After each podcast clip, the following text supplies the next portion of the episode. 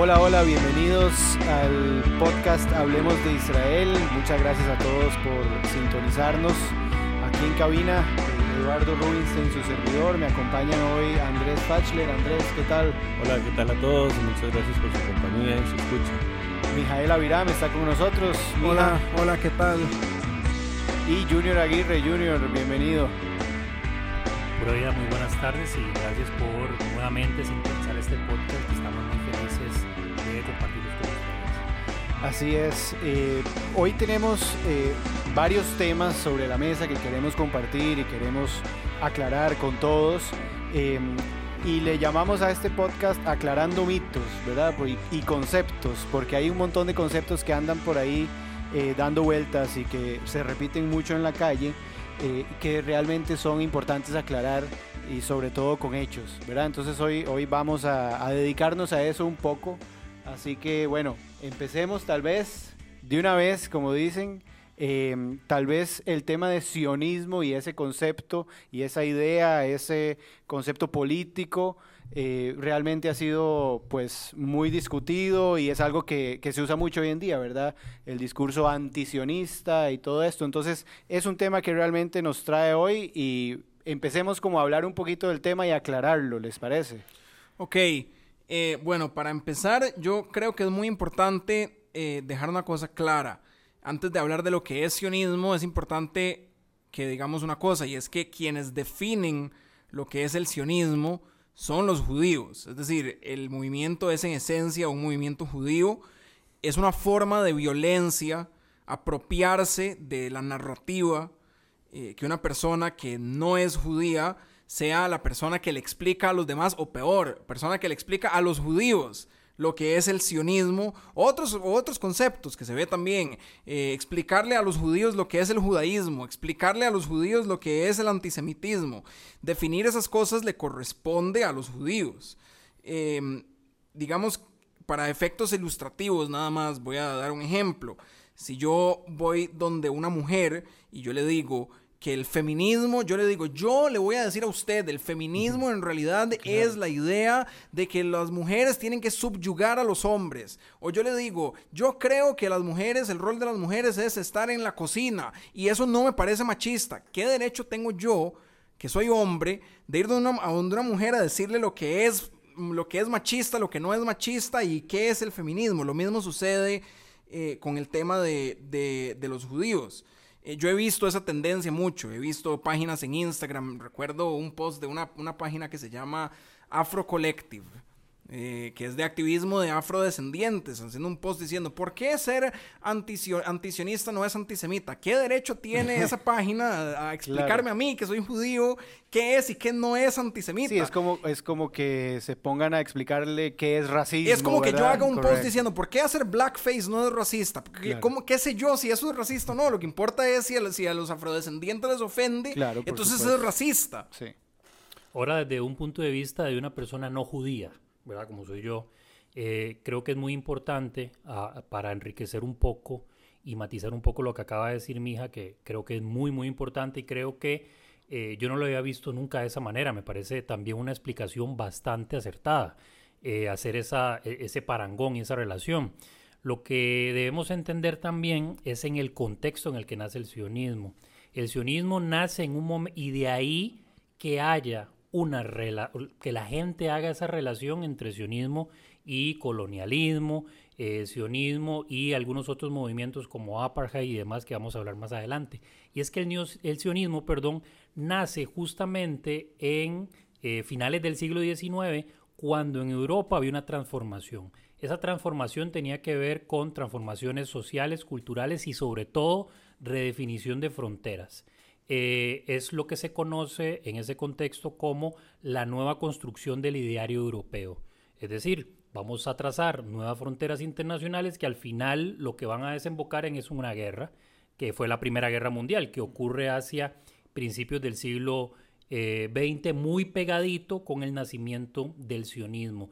De ahí que muchas personas se agarren de ese elemento para decir, el sionismo también es un movimiento de expansión al igual que los movimientos fronterizos de las potencias europeas que tenían como objetivo conquistar nuevos territorios en el contexto de la Primera Guerra Mundial. Y, vamos a ver, no vamos a decir que Herzl este, creó este movimiento imitando los movimientos nacionalistas que estaban ocurriendo a la par del sionismo, porque sí, sí que estaban eh, eh, ocurriendo, pero no vamos a tapar el sol con un dedo y decir que Herzl no recibió influencia de eso. A ver, al ver el movimiento de, por ejemplo, en grandes imperios como el imperio austrohúngaro, que habían diferentes facciones nacionales que querían eh, lograr una independencia, que al final todo ese revoltijo político, económico y social que estaba ocurriendo en Austria-Hungría desencadena la Primera Guerra Mundial, por supuesto, vamos a decir que Herzl eh, ve todo esto,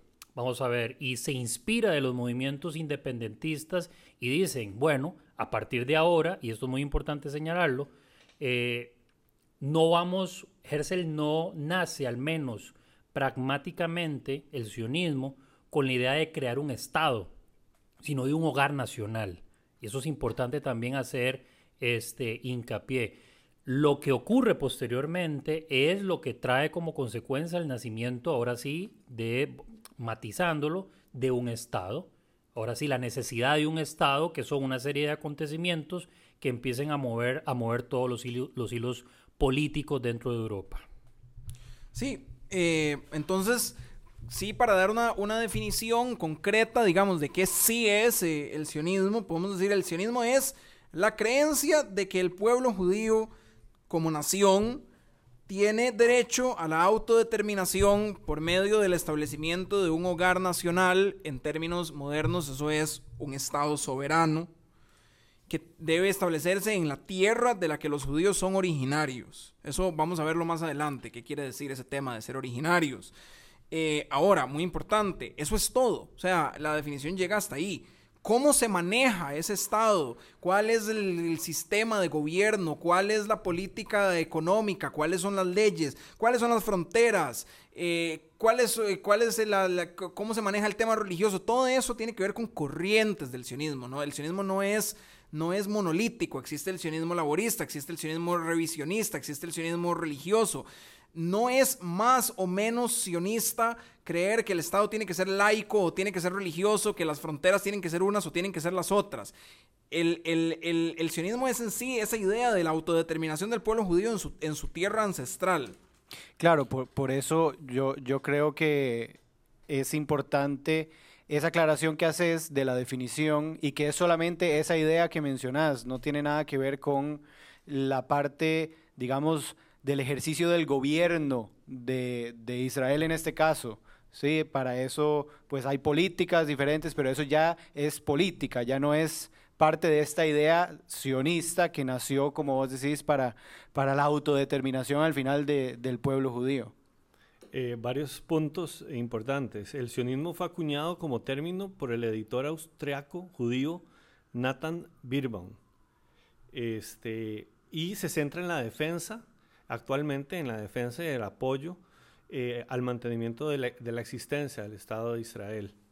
Eh, muchas personas eh, se autodenominan antisionistas y creen en la determinación y existencia de un Estado de Israel, ya sea en dos estados o, o, en un solo estado o lo que sea. Y ya eso hace a la persona sionista. Es, este, es un tema que se ha viralizado y la gente eh, ha hecho un montón de definiciones incorrectas propias eh, que bueno, que ahora queremos aclarar.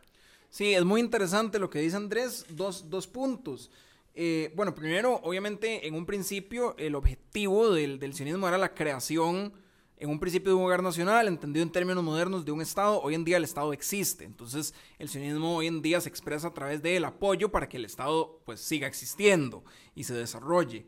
Eh, pero además, también es importante este tema de, cómo hay personas que dicen ser antisionistas y en realidad apoyan la existencia del Estado de Israel o creen una solución de dos estados en, general yo siento que eso, eso viene de, en la retórica antisionista, o digámoslo como es, en la retórica antisemita, eh, el sionismo, y, esto es lo que uno ve cuando la gente se define como antisionista, el, sionismo para esta, para, para, para esta retórica es una ideología eh, supremacista, racial, que está opuesta al Estado palestino, que, que viene de, de, la creencia de que los judíos eh, eh, se creen dueños de esa tierra porque Dios se los prometió en la Torá, o que los judíos se creen superiores porque son el pueblo elegido. todas estas cosas en realidad no, pues no tienen nada, o sea, no, no son parte en realidad del sionismo. Así es, no tienen, digamos, asidero, por decirlo de alguna manera. No, de hecho, a ver, eh, Herzl era ateo. O sea, ¿cómo yo voy a decir que el, que, el, que el, sionismo parte de una idea de que Dios nos prometió? Si la persona, el padre del sionismo, no creía en Dios. Eh, y muchos de los padres del sionismo, o sea, muchos, el sionismo en un principio es llevado principalmente por personas de izquierda, que están más cerca de ser Karl Marx que de ser un rabino.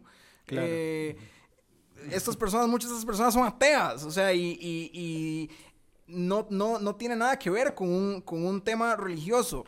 Eh, hablando de este tema de, de, de, buscar la creación de un Estado, yo les pregunto a ustedes, ¿cuál, cuál, es el, ¿cuál es el momento de consumación? ¿Cuál es el apogeo del sionismo? ¿Cuándo es el momento más importante del sionismo? La fundación del Estado. La creación del Estado de Israel. La creación del Estado de Israel se hace por medio de la resolución 181 de la Asamblea General de las Naciones Unidas que divide el mandato británico de Palestina en dos. Entonces, ¿cómo el sionismo puede ser una ideología que en naturaleza se opone a la creación de un Estado palestino si el momento de apogeo del sionismo se consuma mediante la aceptación de otro Estado que además, que además reconoce ceder tierras que según la Torá, si ese fuera el argumento, según la Torá también le pertenecen a los judíos, por lo que eso, eso no tiene ningún asidero, inclusive Jerusalén. O sea, el sionismo llega a su máximo esplendor cediendo el control de los judíos sobre Jerusalén. Entonces, ¿de qué manera puede ser el sionismo eh, inspirado en, la, una creencia religiosa, ni tampoco supremacista ni racial? Porque también al crearse el Estado, y, y, y, darse la declaratoria de independencia, en la declaratoria de independencia de Israel se habla de libertad de culto y al crearse el Estado se le otorga ciudadanía a los árabes que habitan en Israel. Sí, de hecho voy a permitirme leer un extracto de, eh, de la carta, digamos, fundacional del Estado de Israel, ¿sí? de la declaración la de, de la declaratoria de independencia realmente. Y, dice, extendemos nuestra mano a todos los estados vecinos y a sus pueblos en una oferta de paz y buena vecindad, y los exhortamos a establecer vínculos de cooperación y ayuda mutua con el pueblo judío soberano asentado en su tierra. El Estado de Israel está dispuesto a realizar su parte en el esfuerzo común por el progreso por todo el Medio Oriente. Sí, o sea, desde su fundación, desde su declaratoria de independencia está diciendo, aquí estamos, estamos firmes, pero queremos convivir con todos en paz y en cooperación absoluta, desde que se crea el Estado. Entonces, desde ese momento nos demuestra realmente que el sionismo es eh, más bien aceptar a todos los pueblos de, de, la zona, ¿sí? a todos los vecinos, a todos los estados que también estaban siendo fundados en ese momento. De hecho, las, las fechas de independencia de, de, Jordania, de Siria, de Líbano son, son bastante parecidas, ¿sí? se van independizando del mandato británico.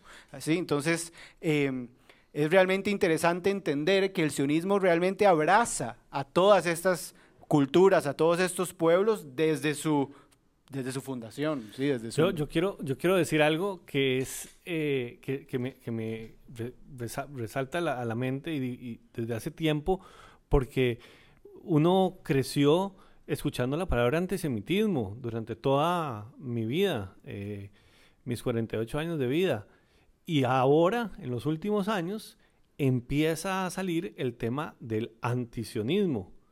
Es, es una moda, es algo que entonces cambian la palabra antisemita para no decir, ok, soy antisemita, estoy en contra de los judíos, por soy antisionista, cuando al final de cuentas están, es, están, están diciendo lo mismo y no se están dando cuenta. Claro, lo que hacen es aplicar la misma retórica que se aplica a los, se aplicaba anteriormente a los judíos, pero ahora adaptada a un nuevo discurso. Es decir, eh, decir los judíos tienen un plan de dominación mundial y, para subyugar a la población de Alemania, como pudieron haber dicho en los 30, es en esencia lo mismo que cuando yo digo Israel tiene un plan para conquistar Palestina y subyugar a los palestinos, es lo mismo. Simplemente estoy, estoy intercambiando términos para, que, para adaptarlo a la época, porque el, antisemitismo es eso, es un fenómeno que se adapta, que en la Edad Media era religioso, después era nacional, después era racial y hoy en día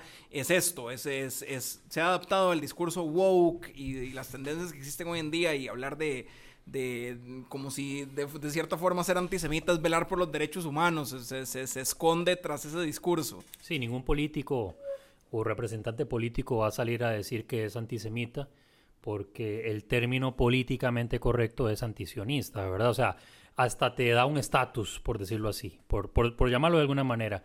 Una de las cosas que quiero traer a colación antes de, de caer al siguiente este, concepto es el de... Eh, que la Shoah, el holocausto, fue la razón eh, de la fundación del Estado de Israel. Como que el sionismo apareció de, de repente por generación espontánea, sí, eso es, ¿verdad? Eso es absolutamente que, falso. Que, que, apareció por generación espontánea eh, inmediatamente después del holocausto.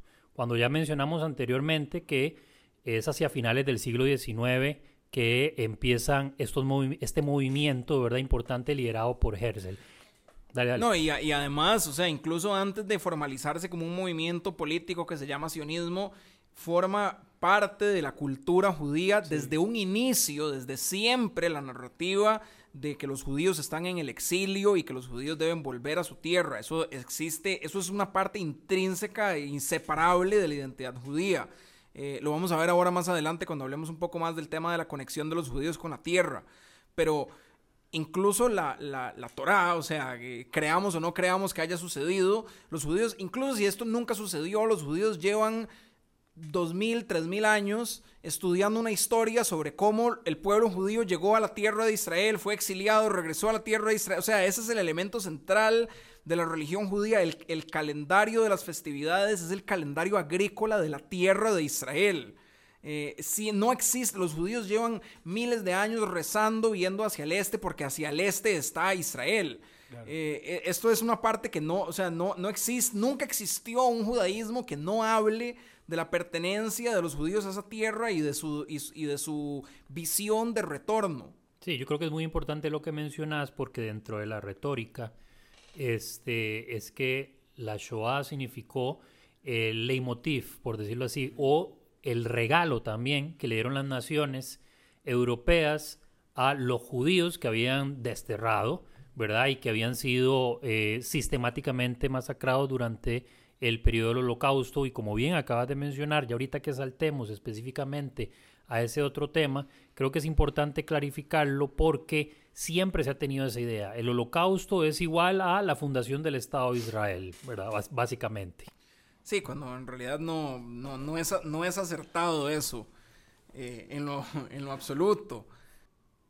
Los judíos son en realidad originarios, habitantes originarios de esa tierra. Por eso se habla de eh, que el sionismo es la visión de establecer un hogar nacional para los judíos en la tierra de la que son originarios. Ahora, si yo les pregunto por qué, por qué los judíos son originarios de esa tierra, o cómo sabemos, por, por qué esa tierra, ¿qué, qué me dirían?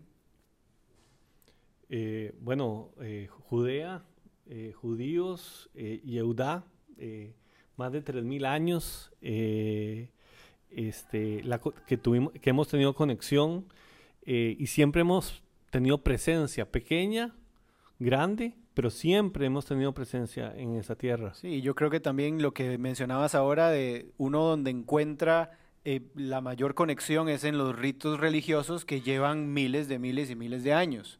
¿Verdad? Llevamos rezando de la misma forma el pueblo judío desde su, desde su concepción, ¿sí? Y ahí encontramos múltiples eh, relaciones directas con la tierra, con voy esa tierra voy, específicamente. Voy a, voy a, decir algo eh, que, que, bueno, que vale la pena mencionar. Eh, no, no guardo el dato exacto en este momento, pero la cantidad de veces que se menciona Israel en la Torá, en el Antiguo Testamento, es son, son muchas. Es abrumador. Es abrumador. decir, no así en el Corán. En el Corán no se menciona ninguna vez. Sí, eso es correcto. Jerusalén específicamente aparece Jerusalén. mencionada más de 600 veces en, en el, en el Antiguo Claro. Testamento. Bueno, mucha gente, si uno le, si uno le pregunta eh, por qué, cuál es la conexión que tienen los judíos con esa tierra, lo que le van a decir es que esa es la tierra prometida por Dios para los judíos en la Biblia. Ok, muy bien, puede haber mucha gente que crea eso y está perfecto, obviamente nadie, todo el mundo puede, puede tener sus creencias religiosas, pero esa no es la respuesta correcta. Eh, ¿Por qué esa no es la respuesta correcta? Porque la religión es un tema de fe. Entonces, si yo no creo que Dios le prometió a Abraham esa tierra, entonces, en entonces se pierde claro. toda la validez. O si, yo pier- o si yo pienso que el pueblo al que le prometieron esa tierra es otro, entonces tampoco tiene validez. Pero no hace falta que yo crea eh, en la Biblia para que yo pueda encontrar pruebas irrefutables, arqueológicas, de que esa tierra le perteneció y fue habitada por, eh, vamos a decir, israelitas antes de que fueran judíos, pero en esencia terminan siendo los judíos. Es decir, sí, no eran personas que comían gefilte fish, pero sí eran personas que hablaban en hebreo, que tenían nombres como los que tienen los judíos hoy en día, que le rezaban a un dios con el mismo nombre que tiene el, el dios al que le rezan los judíos hoy en día. Eh, ok, una de las pruebas arqueológicas más antiguas se llama la estela de Tel Dan. La estela de Tel Dan es del siglo 9 antes de Cristo, o sea, del año 1000 más o menos, eh, donde un rey arameo que se llama Hazael de Damasco alardea sobre sus victorias militares y entre esas victorias militares dice que conquistó al reino de Israel y a la casa de David. En esas palabras, una piedra del año más o menos mil antes de, antes de, de Cristo. Y si nos vamos más adelante, incluso también vamos a tener el arco de Tito. El arco de Tito no está en Israel, el arco de Tito está en Roma. En el arco de Tito vemos la victoria de los romanos sobre los, bueno, claramente sobre los judíos porque se están llevando una menorá. Una menorá, un candelabro Ese es un símbolo, ese es clásico un del- símbolo judío. del símbolo judío. claro. Eh, la estela de Tel Dan se encuentra en, en un museo en Israel y se puede, se puede ver, pero bueno, existe in- incontables pruebas que, que ligan a los judíos a esa tierra. Ahora, también existe una tendencia, y esto también es importante mencionarlo, existe una tendencia dentro del de, eh, el nuevo antisemitismo de tratar de desligar a los judíos actuales del pueblo hebreo eh, antiguo o bíblico, eh, donde los antisemitas tratan de, de decir que los judíos ahora, como son ashkenazis, porque según ellos todos son ashkenazis, entonces ahora los judíos en realidad no son los descendientes de, de esos judíos antiguos, sino que eh, son descendientes de los házaros, de un pueblo del este de Europa, que todo el pueblo se convirtió al judaísmo porque sí, no sé por qué, eh, y, y esos son los judíos de hoy en día. Bueno, eso es absurdo. Primero que todo, eso no ha pasado nunca en la historia del mundo. Ha pasado que un pueblo entero se convierta sin ninguna presión a una religión con la que no tuvo contacto. Eso no, eso es imposible. Nunca ha pasado.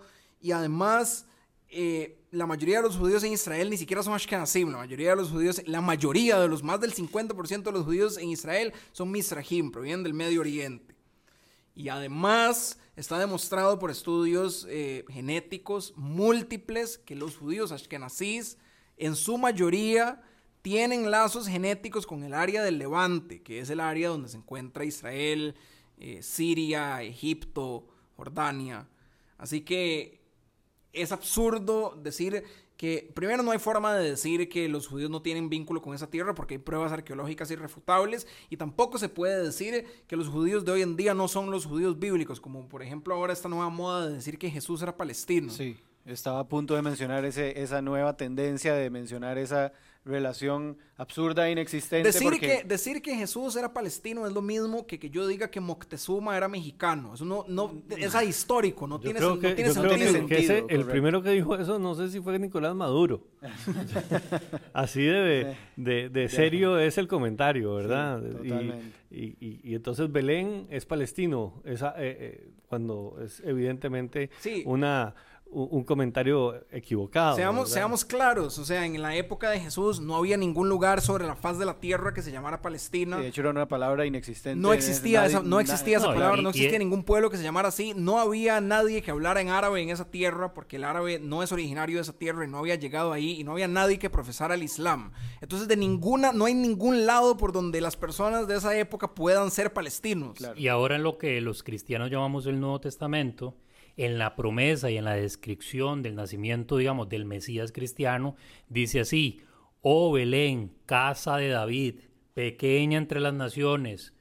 Textualmente estoy citando, ahorita no recuerdo si es en Mateo, en Juan o en Lucas, en alguno de los evangelios dice, ¿verdad? Claramente habla de Belén, casa de David, y bueno, no sé, este, eh, ¿qué, entenderán los apologistas de, de que Jesús es palestino cuando se refieren a la casa de David? Si David, obviamente, uno de los grandes, vamos a decirlo así, reyes y patriarcas del pueblo judío, era pues judío. Entonces, ahí en esa máxima donde afirma el Nuevo Testamento, bueno, lo que los cristianos llamamos el Nuevo Testamento, los evangelios, eh, afirma de manera tajante de que Jesús, y además, eh, y esto nosotros los cristianos lo vemos y lo entendemos de esa manera, Jesús nació, creció y murió siendo judío pero cumplió, le hicieron el Brit Milá ocho días después de que él nació, fue, eh, hizo su Bar Mitzvah, fue y leyó en, una en, en, el templo, una sinagoga, no recuerdo ahorita, lo que tenía, la porción que le tocaba leer de acuerdo a la tradición, entre otras series de cosas. Es más, eh, y con el permiso y el perdón de mis amigos cristianos, ¿verdad? Eso creo que es independiente de lo que estamos hablando ahora pero Jesús no vino a fundar un vino a reformar el judaísmo en todo caso. Jesús lo que intentó hacer fue reformar el judaísmo y el cristianismo nace como una secta, por decirlo que habían varias. El tema con la palabra secta es que ahora tiene otra connotación, Tiene otra connotación y decimos una secta, nos imaginamos un montón de cosas que nada que ver. Pero digamos un movimiento, al igual que otros movimientos que habían en esa época que pretendían eh, reformar el judaísmo o tener una nueva forma de vivir el judaísmo. De hecho, los apóstoles eh, le dicen a los cristianos, no rechacen a los judíos porque todos nosotros somos, somos judíos también. Otra prueba más de que Jesús, bueno, no sé si hay que presentar más pruebas más avasalladoras de que efectivamente Jesús nació, creció y murió siendo judío. En esa tierra. Además, y una cuestión y una cuestión bien importante, además, vean que si era judío Jesús, que no resucitó el sábado, sino que resucitó el domingo para respetar y cumplir con el Shabbat. O sea, y esto es así, porque es así de verdad. Cumplió la ley hasta el, último momento. Claro. Ok, y entonces, partiendo de este tema de, la, natividad de los judíos a la, tierra de Israel, eh, tendríamos que pasar al siguiente mito, que es el mito de la colonización. Los judíos colonizaron eh, Palestina. ¿Por qué esto no puede ser? ¿Por qué esto es imposible? ¿Qué significa colonizar? Ok, para que exista colonización, una colonización significa que un agente externo, es decir, alguien que no es nativo del lugar, toma por la fuerza las tierras de un pueblo nativo, lo subyuga, lo explota económicamente y además le impone su cultura. Ok, entonces, por ejemplo, no sé, Nigeria habla inglés porque fue colonizado y les impusieron ese idioma. Las personas que son nativas de ahí hoy en día hablan en inglés. Eh, la religión de Costa Rica es el catolicismo. Las personas que son nativas de Costa Rica les fue impuesta esa, esa religión eh, históricamente. Esto no tiene nada que ver, nada que ver con lo que pasó eh, en esa tierra. Mm, de hecho, o sea, no, a nadie se le obligó a ser judío, no se trató de convertir a nadie por la fuerza. El árabe es uno de los idiomas oficiales del Estado de Israel. Todos los letreros en las calles, todas las bolsitas de snacks están también en árabe. No existe ningún tipo de colonización, eh, de, tratar de, hacer una conquista cultural, eh, ni tampoco se puede hablar de un agente externo porque los judíos son originarios de la tierra. Ahora bien, sí, sí, sí hay el intento de ser colonizados. Claro, y, hemos, y hemos sido tratados de, ser colonizados en muchísimas oportunidades en la historia. ¿Cuántas guerras no han habido en donde hemos sido colonizados y hemos ganado territorio? territorio que además hemos devuelto como el Sinai con Egipto y, y, eh, y, y por paz, cosa que demuestra que nosotros estamos dispuestos a, a entregar tierras eh, y, y, se han hecho tratados de, en, en, en, grandes en muchas oportunidades ofreciendo este, hasta parte de Jerusalén y siempre ha sido rechazado. Pero bueno, cuando conquistamos una, una zona, que es una zona que es estratégicamente importante para la seguridad de Israel, es importante mantenerla, ¿verdad? Eh, como, como, por decir el Golán, ¿verdad? Por ejemplo, sí, por claro. ejemplo. Eh, a lo largo de la historia, la tierra de que hoy en día es Israel fue conquistada por varios imperios, eh, por los asirios, por los babilonios, por los griegos, por los romanos. Y a propósito de esto, y voy a decir algo que tal vez es eh, políticamente incorrecto, pero eso no lo hace dejar de ser verdad. La que sí es una identidad que realmente es una identidad colonial es la identidad palestina. Y, voy a decirles por qué. Eh, o sea, la identidad palestina, la nación palestina, nace a partir del califato Rashidun. Un califato es un imperio. El califato Rashidun, básicamente lo que, lo que, lo que sucede es que luego de que Mahoma unifica a la UMA, a la nación árabe bajo el, el Islam, tiene la misión de expandirse. Eh, el Islam no es originario de esa zona, no es originario ni el idioma árabe, es originario ni de Egipto, ni de Jordania, ni de Siria, ni de Israel, sino que en una expansión imperialista es son conquistadas esas tierras y se le impone a las personas de esas tierras el idioma árabe y la, y la religión musulmana. Es decir, el, el, que exista una población musulmana, árabe o, o, cristiana árabe que habla en árabe, un idioma que no es de ahí, de, de, en ese lugar, es una expresión colonialista. Sí, es como España en su, con, con América, ¿sí? Para entenderlo nosotros a, a, a lo nuestro. Claro. ¿Verdad? Nosotros, Costa Rica no nació hablando español y siendo católica. ¿Sí? O sea, No, la en su origen como tierra. Claro, ¿sí? la, iden- la identidad de los países de Latinoamérica es un producto del un colonialismo. producto del colonialismo. Así como las identidad, la identidad palestina es un producto del colonialismo, del imperialismo árabe de, de la, de, la, de la Edad Media. Sí, yo ahí nada más quisiera como ser bien claro y, y seguir hablando un poco de ese concepto de colonialismo, que para mí el, el movimiento que llaman de resistencia, el movimiento terrorista realmente de Hamas, por ejemplo, sí es un movimiento que busca colonizar la tierra de Israel, es decir, la, destrucción, subyugar y explotar y al final destruir al pueblo de Israel o a Israel como nación actual para construir ahí una nación árabe. Eso es eh, un movimiento colonialista. ¿Sí? Definitivamente colonialista y nocionista, ¿verdad? Correcto. Es para, para es. empezar a entender un poco las diferencias que, que el mundo hoy en día más bien las usa al revés, ¿verdad? Sí, el, el mo- el movimiento sionista lo utilizan como sinónimo de colonización y a Hamas lo ven como un movimiento de resistencia que busca eh, Liberar. solamente la liberación y la autodeterminación de su pueblo. Ojo, cosa que yo personalmente estoy totalmente de acuerdo y yo soy muy pro-palestino en ese sentido, de, de que ese, Tienen que es- existir dos ese estados, pueblo, ese pueblo merece una autodeterminación eh, clara con un Estado. Esa es mi, esa es mi visión personal y mi, y mi sueño con De acuerdo, todo De esto, acuerdo. Sí, sí. ¿verdad? Pero no mediante la destrucción del otro, que es lo que literalmente busca, busca jamás. Sí, yo, yo voy a clarificar algunos elementos y conceptos importantes meramente que tienen que ver con lo que es colonialismo, que ya Mijael este, puntualizó algunos. Y voy a mencionarlos porque eh, tiene que quedar claro la conceptualización para entender por qué sí, por qué no, el bemol de algunas cosas. Entonces, vamos a ver, para que haya colonialismo, primero tiene que haber una invasión de la tierra con el objetivo de, eh, número uno, subyugar a la población y en segundo lugar, poseer sus tierras.